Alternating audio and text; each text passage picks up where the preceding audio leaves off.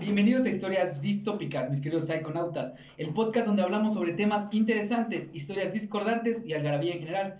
Mi nombre este día no importa, como siempre, estaré acompañado de dos personalidades, pero tenemos algo especial el día de hoy. Y mi querido Mar, ¿puedes presentar a nuestro querido invitado del día de hoy? Él es un youtuber que hace cositas paranormales. Bueno, no cositas paranormales, no. Ya empezaste Ya sí, güey. Bueno, es Abraham, Abraham, de Ojo Nocturno, Abraham, de Ojo Nocturno.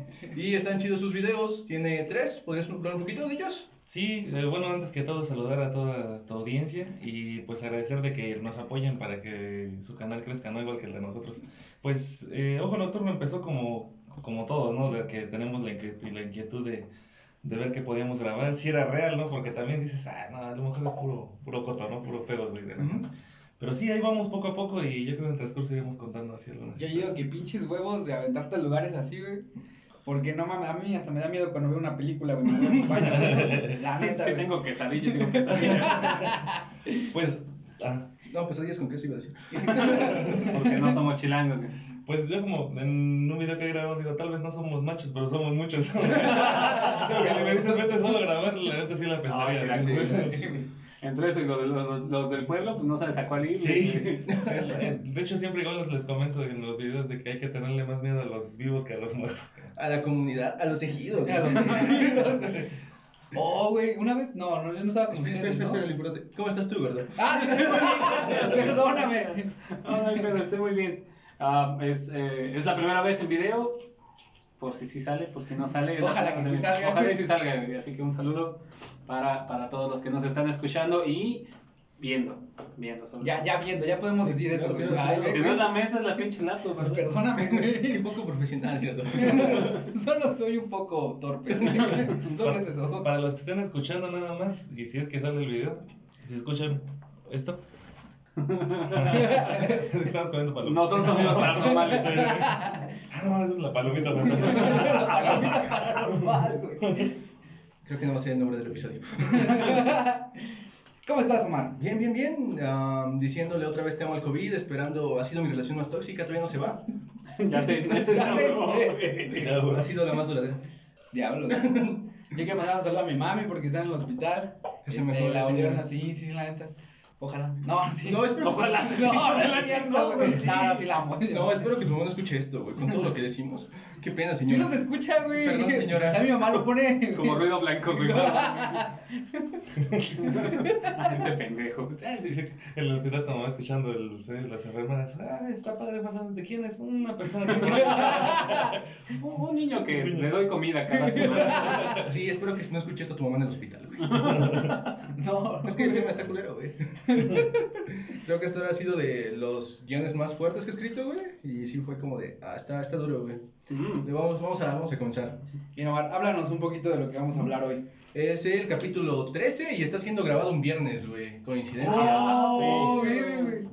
¿Es el 13? Sí, güey. ¿Es viernes 13? No, No, es no. el capítulo 13 y Ah. está siendo grabado un viernes. Ah, sí. Está bien, verga, es un viernes 13, capítulo 13, pero ya no se va a poder. Son como tres viernes 13 al año, ¿no? No, si un. Son Si un, 13. me- si, un mes, si un mes empieza en lunes, va a tener un viernes 13. Ah, pues ya ves, güey. Ya no, tienen, ya no son tan especiales. Si un mes empieza el lunes, sí, ajá. Va a tener un viernes 13. Sí, son como. Suena lógico. Matemáticas, hijo. Eh, bueno, Ángel Leoncino Reyes Recendis tenía muchos alias, algunas fuentes dicen que hasta más de 30. Entre ellas era Ángel Recendis Ramírez, Ángel Reyes Recendis, el asesino del ferrocarril, el asesino de las vías del tren y mi favorito, de Chuchumán. Como sus alias lo indican, mataba cerca de barcos. ¿O qué pedo con eso, güey? No, güey, ya, güey, mataba cerca de un tren, güey. Ese, No es el humor por el que vienen las personas aquí. Puta, se cagan de la risa, güey. No Yo, sí, güey. yo sí, yo sí me, yo sí me he vuelto a Todos, re- güey. escuchar, güey. Y digo, ah, no mames, ese vato es bien cagado, güey. A estar todo estúpido, güey. Y sí. Sí, güey. No, nuestra historia distópica del día de hoy comienza en San Nicolás Tolentino, un pueblo ubicado a una hora de Puebla, según Wikipedia. Bueno, según Wikipedia, el nació el 1 de agosto de 1959. No el pueblo, el asesino. y según eh, el Departamento de Justicia Criminal de Texas, nació en 1960 y prefiero hacerle caso al segundo. Porque, pues sí, ¿no? YOLO. Y Darío Ávila, un periodista que en 2010 publicó en su blog Periodismo Indeleble el artículo El niño, se el niño que se convirtió en el asesino de las vías. Entrevistó al tío de Chuchumán, don Rafael Reséndiz. Él dice, me lo trajeron cuando estaba recién nacido. Mi hermana Virgilia Reséndiz me lo dejó. Ella tuvo que irse. No sé por qué, su padre se apartó de ellos. Solo vino una mañana y me lo dejó así casual, como las tortillas. Como cuando dejas a tu perrito, ¿no, güey? Como la bendición del viernes, güey. Chale, güey, ya desde ahí empezó mal. Sabía que iba a tener algo pedo, culero ahí el... Eh, su tío dice, era alegre como todos los niños, también juguetón. Los sábados me lo llevaba al campo, Mm. a la caña. ¿Cuándo vas a hacer chistes de tíos con niños, güey? A la caña. ¿Y sabe algo? Él conoce el campo, aquí se crió. Me acuerdo que se ponía a jugar con sus amigos y se iban a nadar al río. Allá se ponía a jugar con sus amigos. En la primaria, a Punta al Río, por aquí sería como por allá, por el río Tula. No sé dónde sea Puebla. Pues hay un río, güey, está como por allá. Puebla está para allá. Seguro está por ahí. Sí, rumbo a Pachuca, ¿no? Ah, sí. Tienes toda la razón. Tienes el hocico atascado. Y no de palomitas, esta vez. Oye, qué, qué buen recibimiento. ¿eh? Un conserje de la primaria local. Y espérate, te vamos a dar tu bienvenida después. Solo le tocó. ah, maldita, no me tocó a mí, güey. Sí, nada más. eh. No, tenemos, tenemos 10 años de conocernos. No me tocó a mí. Es que ya llegaste después, güey. Ah, maldita sea. Un conserje de la primaria local, el cual fue compañero de Chuchumán. ¿Cómo es la historia? ¿Cómo es la historia? Voy a decir de culera, porque uno triunfa en el extranjero y el otro pues se quedó en su pueblo siendo conserje. No está nada malo ser conserje, güey. No estamos despreciando a la comunidad que se dedica al... Solo digo que el otro triunfó en el extranjero. No estamos haciendo una historia del conserje. Sí, conserje, la comunidad conserje LGTB o W. ¿No así? Eh, bueno, este se enteró, se enteraron junto a sus unos, uno- bueno, dicen que algunos niños de repente le pegaban. Bueno, el punto de esto es de que un día estaba con, dicen que un conserje se puso muy pedo y le partió a su madre al profesor de la escuela. Ah, va. Y para esto era el profesor favorito de Chuchumán. ¿Cómo? No, no. Ajá, los niños y- a los... No, A la güey, foto. No, Eh, Ah, el, ah, el conserje. El conserje de la escuela, el- estoy remitiéndonos a su infancia de este güey, en los 70s. Más o menos. Y bueno, él traía una cadena y los niños, o sea, se emputaron porque le pegaron al profe. Él, y dicen que Chuchumán traía una cadena y los demás piedras. El conserje quedó muy lastimado. Nadie quiso hacer público eso porque, pues no mames, le pegaron al conserje, qué poca madre. Y pues en San Olvidado por Dios, digo San Nicolás Tolentino, no es muy diferente a otros pueblos de México. Es un pueblo donde la mayoría de los pobladores busca el sueño americano. También lo buscó Chuchumán. Es como un ex cualquiera, güey. Ajá, pues cualquier pueblo, güey. Pero sin balnearios. Ah, no No, de mames. hecho sí tiene balnearios, ¿Ah, güey. sí? Sí, que sí. Ah, un- Sin discriminar a los valerios. Algunos vecinos. Güey. Entradas, güey. Oye, abrieron, güey, ¿no? Ya, güey. No, pésima idea, güey. Pero No, bueno, dinero. cada quien escoge cómo morir. Algunos vecinos dijeron, Va a haber una pool party mañana, güey. Morir en el TP, güey. Morido en el TP, güey. ni siquiera muerto, morido. En el Aquaracer, güey. No es por la comunidad del TP. No, No, no, abrazos, no, no, abrazos, no, abrazos. Abrazos, güey. Machete, ni cierran la carretera. Sí. Otra vez, güey. Dice, Güey, yo no me pude ir a Topan mucho tiempo, güey. ¿Cuánto duró eso el gasolinazo? Dos Como un mes. ¿Un mes? Dos meses. Casi dos meses, ¿no? Dos meses. Bueno, sigamos con Chuchón. Chuchumán. lo vieron cruzar a sus 12 años la milpa y treparse a un camión dejando atrás a Nicolás Tolentino Yo y tengo sus, una duda, ¿por qué sus campos. Chuchumán, güey? Mataba las vías del, al lado de las vías ¡Oh, del verga, güey, tren. Güey, no mames, lo dijo. Perdóname, güey. ¿A qué pendejo? Ya dile algo, Ram, dile algo. A ver si te da pena que el invitado te regañe. El el metiche, el metiche, el metiche. Bueno, a las personas del pueblo no les gusta mucho que se hable sobre este- se hable de este tema, perdón. Lo ven como una mancha negra en su pasado y yo digo que es una gran oportunidad de turismo. Imagínate un museo dedicado a Chuchumán, güey. Chuchumán. Está bien verga su apodo. Chuchumán. Chuchumán, güey. Chuchumán, güey. Cuando dejó el pueblo fue en un punto del 72. Le perdemos, le perdemos, la, le perdemos la pista por cuatro años, pero en este punto adopta el nombre de su tío como propio. Hacia ahora es Ángel Reséndiz, el, como su alias más definido. Su Chuchumán pasa a ser Raf- perdón, Rafael Reséndiz, pero no Junior, así que creo que no era fanático de la lucha libre. Es una mamada cómo saben los nombres de los luchadores, güey. Para 1976, cuando tenía 16, 16 años, fue deportado, luego de intentar cruzar la frontera por las vías del tren de Matamoros. una, por una vieja estación ferroviaria. Ujú. Después de su deportación en agosto de 1976, Chuchumán no se rindió con su sueño americano. Volvió, pero esta vez por McAllen, Texas. Pero los gringos y las autoridades de migración lo volvieron a capturar para su deportación. Mira, en ese tiempo ya era eficiente la... Sí, güey, siempre ha Ah, sido eficiente, güey. Los que no somos suficientes somos. Nadie sabe cuándo cruzó otra vez la frontera, pero en 1979 fue detenido por robar un auto y asaltar en Miami, Florida. En Miami, güey. Miami. Miami. Fue a un hombre hispano y lo lastimó con el cuchillo. De acuerdo con el Departamento Criminal de Texas, fue sentenciado a 20 años de cárcel, pero salió en 1985. Le otorgaron la libertad condicional y también lo deportaron. Fue casi como, mexicanos, es tu pedo, güey, ya, encárguense de él. Ya mejor vete. Chucho Y lo volvieron a detener en 1987 por reingreso ilegal y documentación falsa. Le dieron 18 meses. Ok. Para 1988, Ángel se colocó, se colocó en una agencia temporal de esas de trabajo para migrantes y trabajó en una maquiladora de Texas. Nuevamente fue detenido por mentirle a Departamento como de Migración de Estados Unidos, Departamento de Migración. que- de Estados Unidos, hizo declaraciones falsas y usó un alias con intención de inducir un pasaporte dado a- de alta a un detenido. O sea, güey, como no sé cuántos delitos han ahí, abogado. Más de dos. Ok. Eso fue en 1991 El machucho es de felonía, ¿no?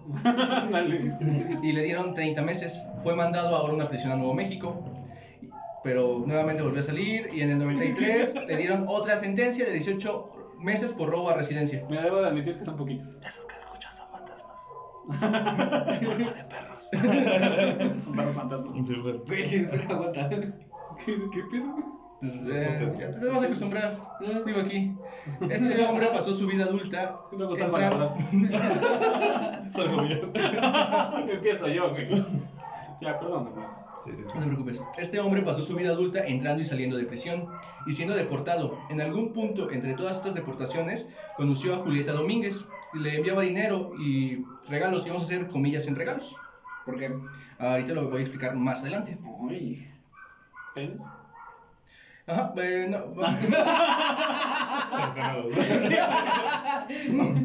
no, no, no, o sea, sí, eran regalos, eran como joyitas Ah, y ok, ok, diamantes y dinero. o Ah, sea, ya me eran regalos chidos, pero ahorita vamos a hablar un poquito de eso. Y vamos a hablar sobre las víctimas de Chuchumán. Ok. Confiesa que conoció a una mujer indigente en algún punto de 1986. Tomaron una motocicleta así casual de la calle. Tenían en su poder un revólver 38 Ok. y fueron a practicar tiro. Porque Estados Unidos. Ajá. Porque casual. Yo. Ah, Chuchumán dice que la mujer lo hizo enojar eh, y que este le disparó cuatro veces Ah, en la cara. Ah, va. Y No, después no, va por el... Practicó cuatro veces tiro en su cara. hay, hay que ser. Se equivocó de blanco. Sí, güey, es que dispara. Chucho man. Después va por el novio y también le dispara. Lanzó el cadáver a un arroyo en algún lugar entre San Antonio y Uval, Texas. ¿Sabes qué estoy pensando? Que el indigente tenía novio. No, la indige- era indigente, una mujer Ajá, indigente por y eso. sí tenía un novio. Indigente. Ajá, y nosotros para cuándo. No, Te pones a pensar eso, dices, verga, güey. Oye, La indigente tenía novio. palomitas distópicas.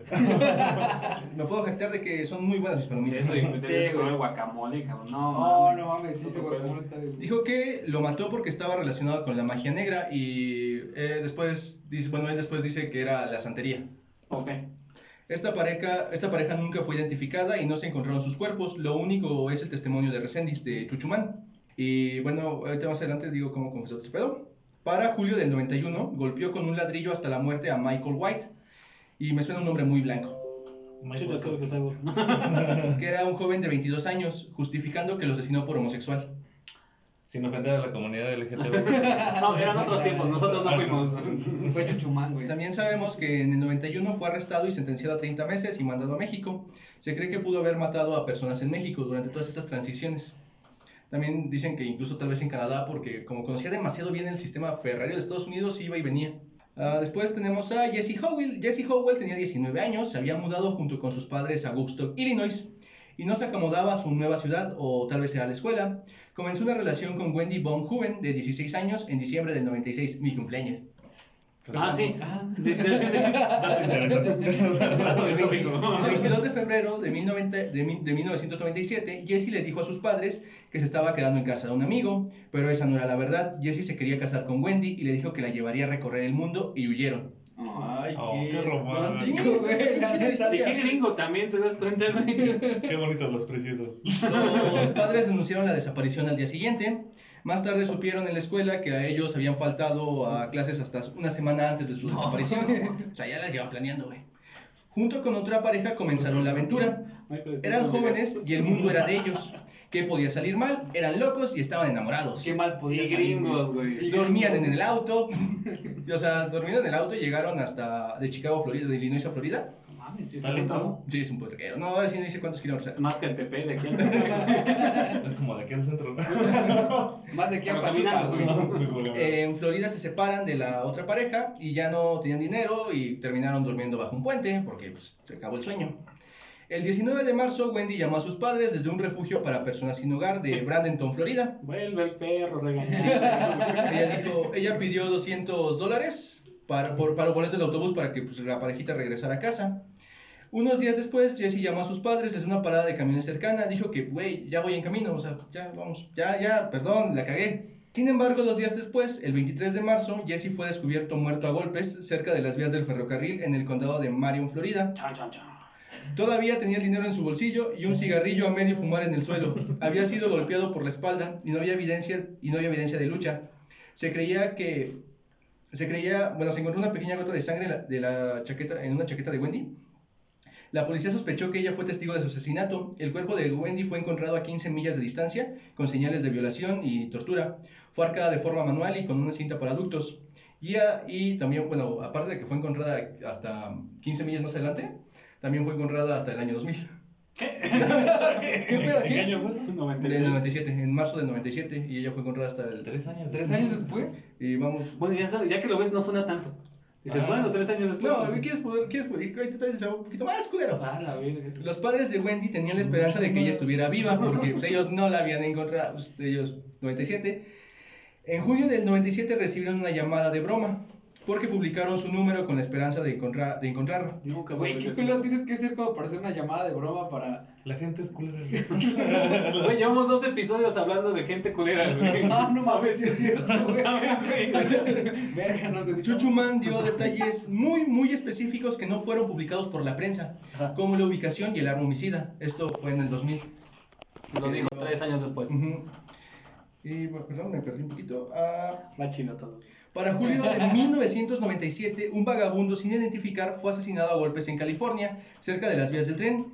Chuchuman es el principal sospechoso. No se le adjudica este crimen, pero coincide con... Igual porque fue al lado de las vías del tren. Ahora vamos a agosto de, 1090 de 1997, Lexington, Kentucky. Christopher Mayer, de 21 años, junto a su novia Holly, de, Holly Dawn, de 20 años, paseaban junto a las vías del tren. Chuchuman los atacó con una piedra, mató a Mayer. Gol- ¿Qué es que te ríes? Meyer, es, ajá, es- No, sí, es- el es- Michael Mayer. Ajá. Gol- Mucho más.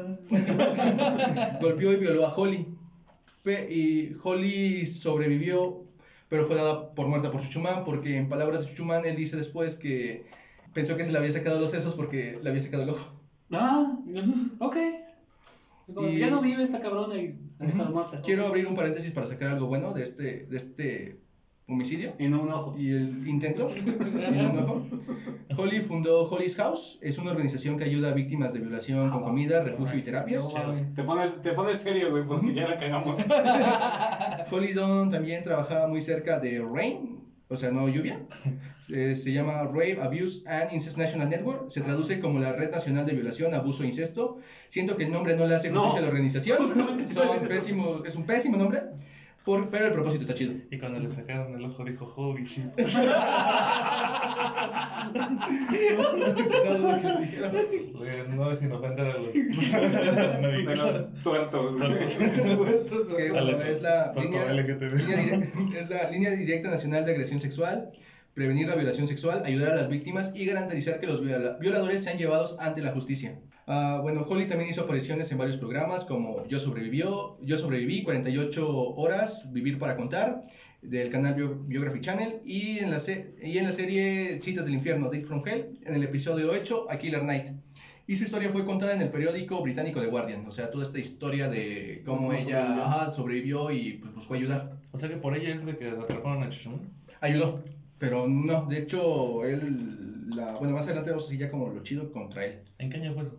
En el 97, en junio del 97. Ah, Y ya lo de Holly, pues ya fue en años recientes, ya 2000, 2000. Entonces ella sigue muy activa con su organización. Oye, qué buenas palomitas. ¿eh? Y volvamos a las cosas feas. 4 de octubre de 1998.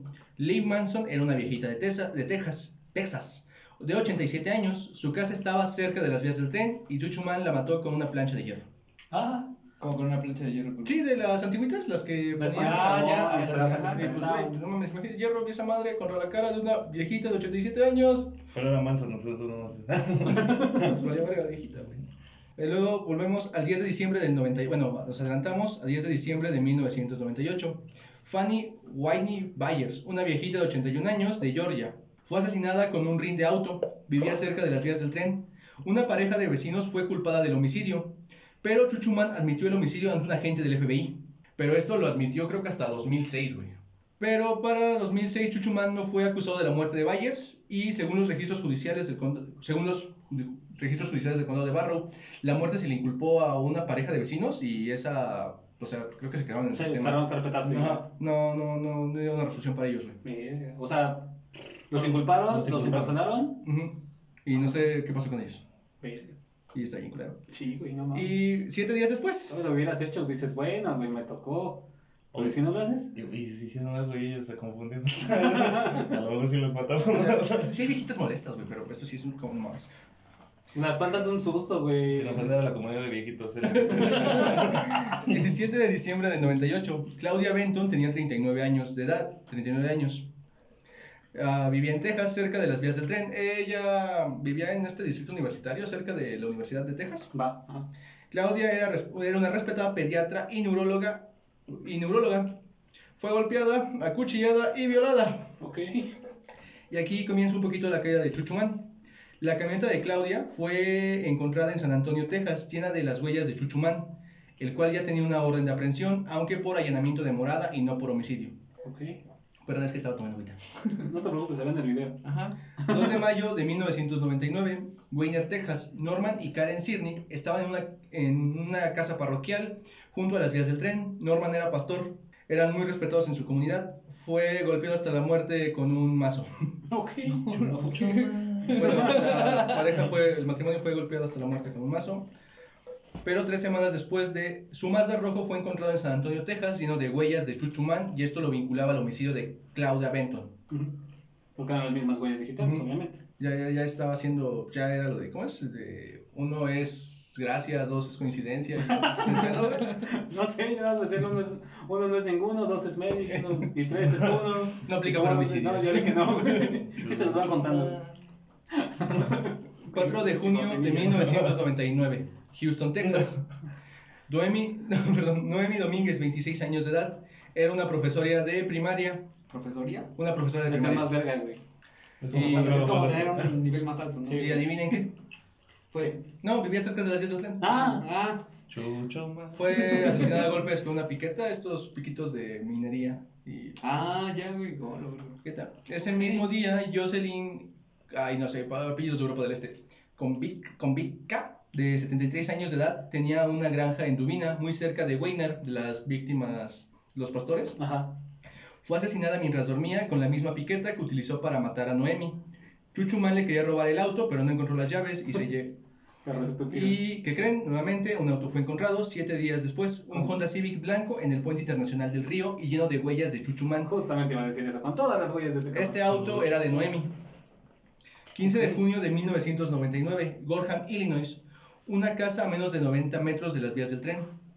Vivía en George Murder, de señor de, senior de 80 años, y Carol, Caroline Frederick, de 52. Chuchumán le disparó en la cara a George y con la culata golpeó hasta la muerte a Caroline. Ah, Mira, ocupas dos. Tienes dos armas ahí, un arma blanca y un arma de fuego. ¿no? A pocos días y a 60 millas en la ciudad de Caroline, en la ciudad, eh, perdón, de Cairo, Illinois, encontraron la pick-up de George, dando tanto la casa como la pick-up estaban llenas de huellas de Chuchumán. Ok.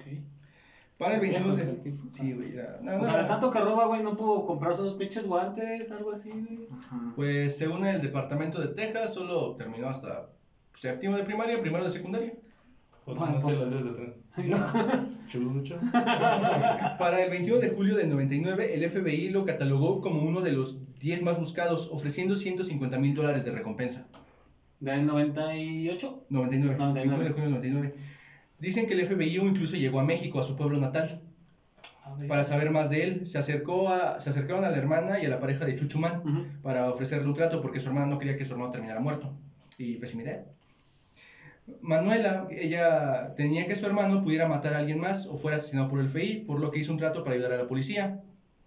Un ranger de Texas, Drew Carter, acompañó a Manuela y un guía espiritual se reunieron junto con Resendiz en un puente que conecta El Paso, Texas, Porque México. con Ciudad. Juárez.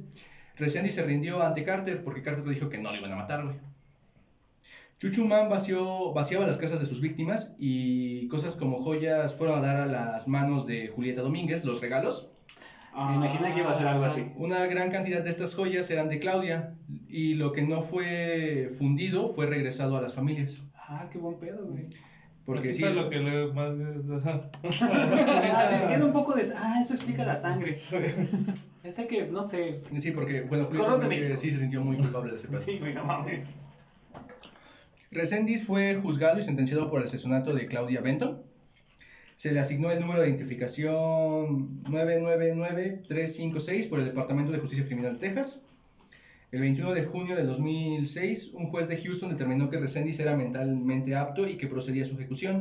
Después de haber escuchado el fallo del juez, Resendiz dijo, no creo en la muerte, sé que el cuerpo se pierde, pero yo como persona soy eterno, viviré por siempre. Él también se describió como mitad hombre y mitad ángel y les dijo a los psiquiatras que no podía ser ejecutado porque no creía que pudiera morir.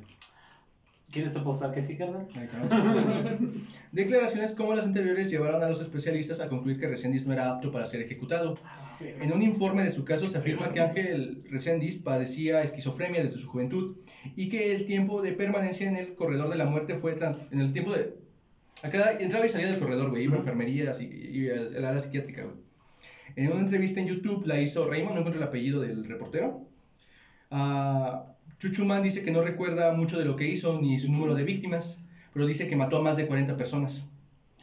La que más recuerda es a Norma en Florida, que estaba con un cubano, que es la primera que mató, la de la moto. Ajá. El cubano que estaba metido en la santería, que los mató por homosexuales, que los mató por homosexuales y está en la brujería. Y el aborto, que él mató a todas estas personas por eso. Así, Chuchomán defendía la vida. Es, es que era conservador. Qué, qué buen ejemplo para defender la vida. Matar a los que están en Ah, también se justificó diciendo que en las escrituras se puede matar a estas personas y que la culpa no está en uno, está en ellos. Que se Dice clavó contra mi pico, lo tenía aquí, güey. Y se hizo, le empezó a cabezazos, que iba a ser yo oficial. Dice que no tiene pesadillas, pero se arrepiente de dañar a las familias, que no sintió nada al cometer sus crímenes y que él decía que no era él, que alguien más tomaba el control. Ah, se describe como un ángel vengador que hace el trabajo de Dios y no hacía necrofilia. O sea, eso sí ya está comprobado que no lo hacía. Ajá. Ah, bueno, mínimo. Es el Ghost Rider, yo creo. de- Pero de También- Dios. Todo de Dios. También se cuenta, también se cuenta que cada que llegaba un, un- un recluso nuevo, los guardias lo mandaban con él para que lo cortara. O, o sea, para pelear, güey, contra Chuchumán, para que lo sacrificara, güey, para que lo, lo Ya sabes, como tu iniciación. Y él, ajá, pues güey, también es Texas y lo estaban, o sea, y todo este daño que hizo y repartió, güey. Puro poder mexa, güey. Ta- Ante esto, ante todas estas riñas, güey, él se mordía, güey, las manos, o sea, ves la entrevista, güey, la voy a dejar en los links. Y dice, o sea, tiene todo esto rojo, güey. de- Y también dice que se trató de cortar con una navaja de afeitar, pero que la agarró así en el baño, güey, que quién salubre. Y que no tenía filo, güey. y Se quitó un cacho de la, entre la mandíbula Ah, no mames. de abajo de la barbilla, güey, en Se el cuello. cortó de más, Ajá, güey. Chucho. Sí, Una mala afeitada, güey. No riesgo de afeitarse, güey. La peor afeitada del mundo, güey. Y se mostraba contento al saber que pronto sería su hora. De hecho, muchas de las declaraciones, o algunos, se confesó más homicidios para adelantar la pena de muerte. Qué Ah, proactivo era el muchacho. Se- bueno, y no quería que su familia estuviera ahí. Esta entrevista fue en el año 2003. Fue, fue ejecutado en la unidad de Huntston Valley, en Texas, el 27 de junio del 2006, mediante inyección letal. A las 8.05 fue declarado muerto, hora local de Texas. Tomó siete minutos desde la inyección hasta su muerte. Sus últimas palabras fueron, sí, señor, ah, Yo soy de rancho. Busco en tu corazón que me perdones, no tienes que hacerlo. Yo sé que el mal gobernara mi, yo sé que dejé que el mal, goberna- el mal gobernara mi vida. Ah, solo quiero que me perdones y, y pido por tu misericordia, por tu perdón, Dios. Y perdón por dejar que el el mal me gobernara. Quiero agradecerte, Dios, por tener la paciencia conmigo. Sé que no lo deservo, sé que no lo merezco, causé mucho dolor y no mereces esto y yo merezco esto en lo que me estoy metiendo. Yo merezco esta pena de Güey, muerte. qué largo, qué largas palabras. Güey, no tenía más siete palabras. minutos, ¿qué más podía hacer? No, Juan no desde sé. la, es Juan desde la inyección. Ah, así ah. últimas palabras, perdóname, Diosito. Es mi momento de brillar. Últimas palabras, este, pónganme historias distópicas. Qué buena manera de morir. Inmortalizado. güey. Piensa en los suicidas. Tenía nueve años. El esposo de Claudia Benton, George, estuvo presente en la ejecución y, le di- y dijo, que Resen- y dijo de Resendiz, el mal contenido en forma humana, una criatura sin alma, ni conciencia, sin ningún remordimiento, sin consideración por la santidad de la vida humana. La Cancillería mexicana buscó suspender la ejecución cinco veces, Ah, chinga tu madre. pero pues no pasó y No, así termina la historia distópica. Como dato curioso, Derechos Humanos de México sacó un documento enorme buscando que se hiciera la deportación de, ¿Del cuerpo? de, no, de Resendiz, que no Ah, fuera ya. juzgado bajo las leyes americanas, sino que fuera juzgado por las Porque americanas. desde 1940, 40. Y me parece que fue el quinto o sexto preso en ser mexicano en ser condenado a la pena de muerte. Porque recordemos que en México, ah, después de 1940, eh, se queda abolida la pena de muerte. Por eso es que lo quieren hacer, porque son compatriota, por X y Y razón. Pero, pues, güey, o sea. Ahora, eh, algo que quería hacer eh, énfasis en esto era el hecho de que estamos hablando de él porque él es mexicano. A pesar de que no hizo sus crímenes en México, pues es un mexicano eh, infame para Un la mexicano en el historia. extranjero. Un mexicano en el extranjero. Un mexicano. Un mexa triunfando. Es un mexa triunfando. No en el- la rama que debería de triunfar. Pero pues. Pero triunfando. Triunfó. Triunfó. ¿Y qué Se proceso? hizo güey. Sí. ¿Saben que Yo, yo me quedo con algo bien importante en esta parte. Por favor. Eh, si bien la, la infancia que vivió él no remite a algún abuso o abusos específicos, ya sea abuso este, físico, sexual o cuestiones de este tipo, es, es, es, este, es bastante interesante cómo él tiene esta, par- esta parte de, de la esquizofrenia, o el de la esquizofrenia, y se cataloga como un, como un este, asesino serial misionero, que si recordamos en otros, en otros podcasts habla como de, bueno, los que tienen esta, es, es- se justifican a partir, los actos los justifican a partir de un mandato divino, ellos se sienten como los soldados que vienen aquí a erradicar aquello que, que lo que ellos perciben está mal, esa es la visión que tiene este Resendiz. Posteriormente también escucho mucho esta parte de la esquizofrenia. Si habíamos recordado, si siguen escuchando el podcast o, o escucharon los podcasts, pues, lo- los primeros podcasts, Y si no, este es un momento, buen momento para escuchar los otros podcasts terminando este, claro está. hablábamos de las teorías que pueden originar a un, a un asesino serial, que son diversas. No hay una teoría que, es, que sea catalogada como una teoría madre. Sin embargo, lo que podemos remi- remitir aquí es que, a- que aquí había un desorden este, biológico determinado con la esquizofrenia. Y bueno, la esquizofrenia es una enfermedad. Es una, es una enfermedad cerebral grave. Las personas que la padecen pueden escuchar voces que no están ahí. Ellos pueden pensar que otras personas quieren hacerles daño y a veces no tienen sentido cuando hablan son personas que están completamente fuera de la realidad. ¿no? Los, los primeros, los principales este, síntomas que ellos presentan son paranoias, ideas delirantes, alucinaciones, etcétera, ¿no? Él crea una imagen, un mundo que, que está rodeado dentro de la fantasía. Ser el vengador de Dios. Sí, exactamente.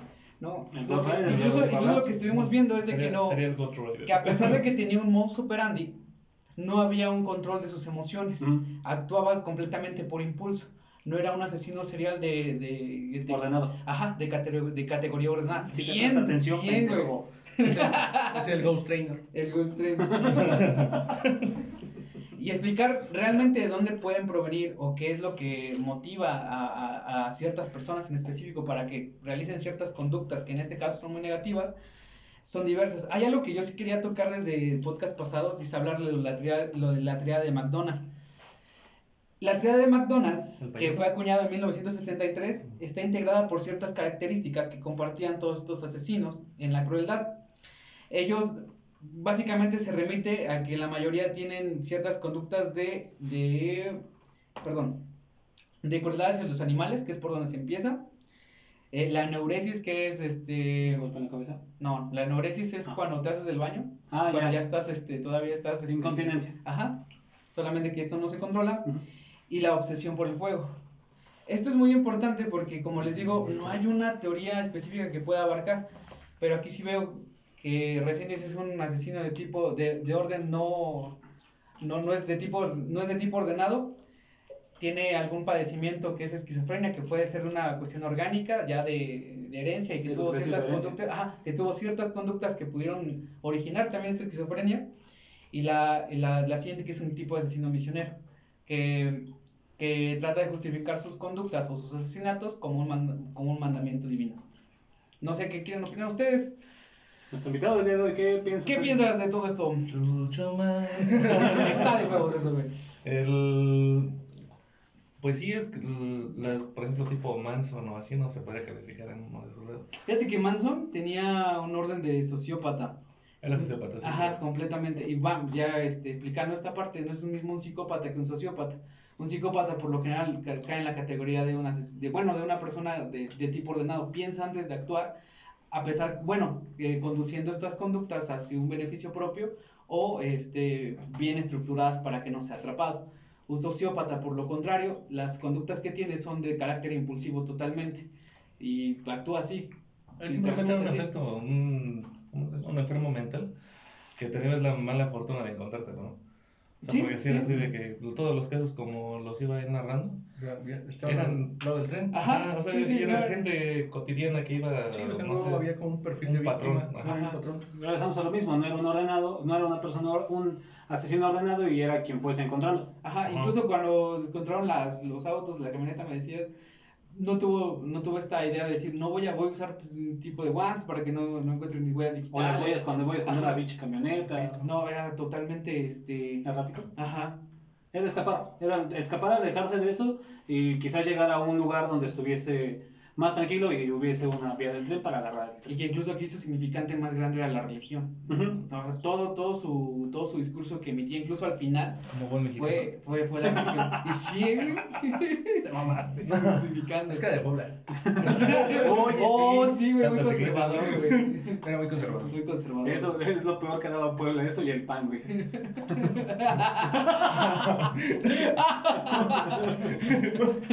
no, no sé si el pan sea de Puebla, pero hay un chingo de panistas poblanos, güey. Sí. Porque son Es de. Sonora. ¿Ah, sí? ¿Sí? Ah, va, eso no, no, sé. eso tampoco yo lo sabía, güey. Qué huevo hacer de Sonora y decir que ahí nació el pan, güey. Qué Pero- pena, güey. No, no es Sonora, Sinaloa. Bueno, es del norte. Ajá, órale. No, ya no entiendo. Todo, toda mi teoría. Dato pero- distópico. Toda mi teoría se vino abajo. Toda mi teoría se vino abajo. Ya escríbele, güey. Gracias. No quiero nada. Y tú, tenía un chiste específico, güey. Pero es muy conservador. Pero eso. Va, va. Decir algo, pero muy conservador. ¿Te quedas con algo, man?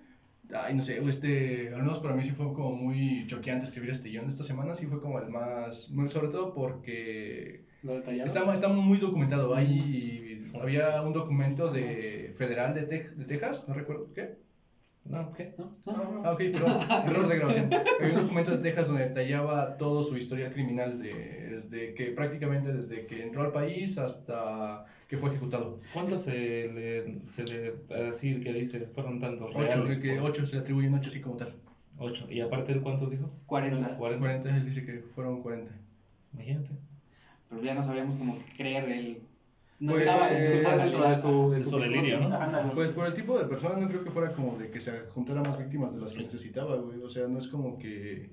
Ah, sí, también maté a ese, y a ese, y a ese, y a ese. Fue como de, no, güey, o sea, había unos muy específicos. Ajá. Había cosas muy específicas que sí, Ah, fue, güey, es que sí fue este cabrón. Posiblemente en ese momento ya estaba medicado. Ok, dato aquí. La esquizofrenia no se cura.